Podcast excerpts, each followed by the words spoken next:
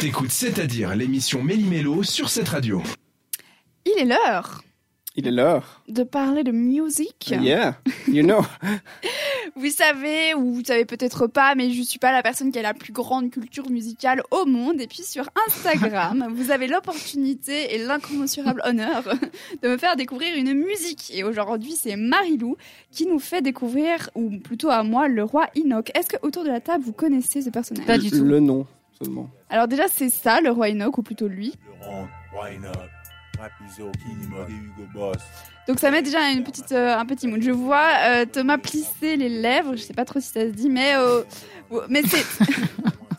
Donc son, déjà je trouve le nom est plutôt cool. C'est surtout pour Ah, ça que j'ai choisi. le roi cool. Enoch. Tu dis, hmm, quel est ce personnage?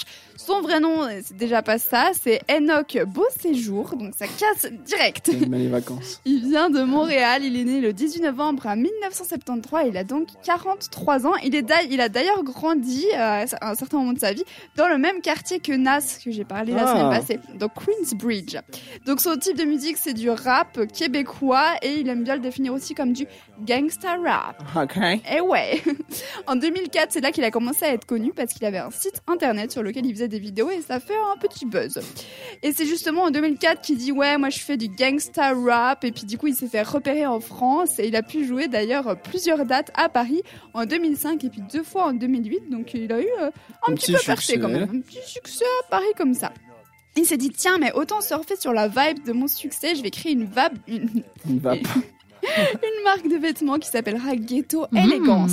Déjà Il aime bien Ghetto le ghetto. Ça, c'est tendance. oui, alors c'est vraiment son truc à lui, tout ce qui est ghetto et tout. Et puis, ghetto élégant, je trouve qu'il y a un, un petit style. tu rap. vois. Ouais, Ouais. ouais, ouais. Ouais, Alors, ouais. Je vous avouerai que j'ai pas été fouiner voir à quoi ça ressemblait, mais déjà le nom, je valide. Il a aussi fait un documentaire sur lui-même qui s'appelle Les mathématiques du roi Enoch. je sais pas si Il t'as parle parlé du de théorème de Pythagore. Mais Peut-être, honnêtement, je ne sais rien du tout. Mais il s'est fait poursuivre pour ce documentaire parce qu'il a eu certains propos pas super chouettes envers d'autres rappeurs québécois. Ah donc là voilà. là là là là. Euh, Il y a aussi eu ces studios qui se sont fait perquisitionner en 2008 parce qu'il aurait euh, eu des armes et de la drogue et des Les vêtements gangsters. volés. Ben oui, il est dans son personnage à fond. Donc vous l'aurez compris, euh, le roi Enoch, il n'est pas tout blanc, euh, tout beau. Et il est pas mal dans la provocation aussi. Il dit que son rap, il est supérieur au rap français Mmh, et oh puis au rap là. Américain. Donc déjà, le mec, il se prend pas pour de la merde. Et puis, il aime bien... euh, non mais c'est vrai. Euh, un de ses titres d'album c'est euh, Rap Capitalisme ou encore Ah bah, euh. Co- Cocaïno Rap. Donc on est vraiment dans le voilà. Il a des punchlines ou des petites phrases qu'il aime bien dire tout le temps. C'est tu vois ce que je veux dire ou t'entends? Et il le dit tout le temps dans ses musiques. Je vois que vous m'avez trop jugé quand j'ai essayé de l'imiter. Et euh, son, son style de rap, il est assez lent. Étonnamment, ça ressemble limite à du slam. Donc la meilleure façon de découvrir ce qu'il fait, c'est tout simplement d'écouter.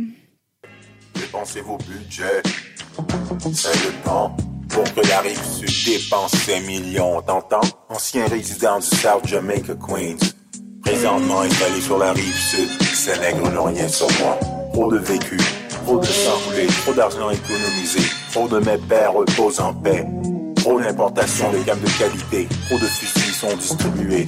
Trop d'exportation d'hydroponique vers les États-Unis. On a ce que tu recherches. Le rap de qualité dosé. Cocaïne, rap, musique. Les clients sont accros dès leur première injection. Je trouve qu'il y a une certaine un peu nonchalance dans la façon. Ah, il a pas envie, on dirait. Ça fait un peu doc, doc gynéco, hein. Ouais, c'est vrai. Mais du coup, il y a un truc justement avec le style un peu gangsta, tu vois. Il est Il là, a- machin, il pose son Il a, truc. il a un style des années 80 sur du, des, enfin, pour les années Bon, après, 2000, il a du coup. 43 ans, donc je pense que ça influence C'est ça, ouais. aussi, euh, aussi pas mal.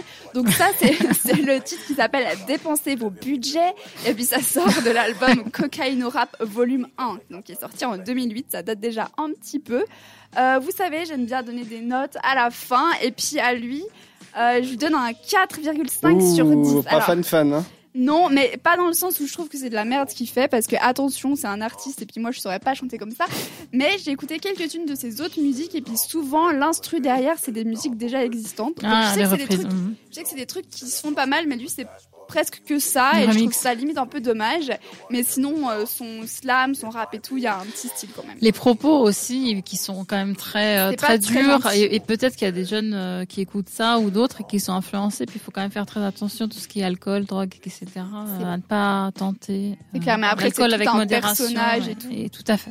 Donc c'était le roi Enoch. Merci Marilou de nous avoir proposé ça.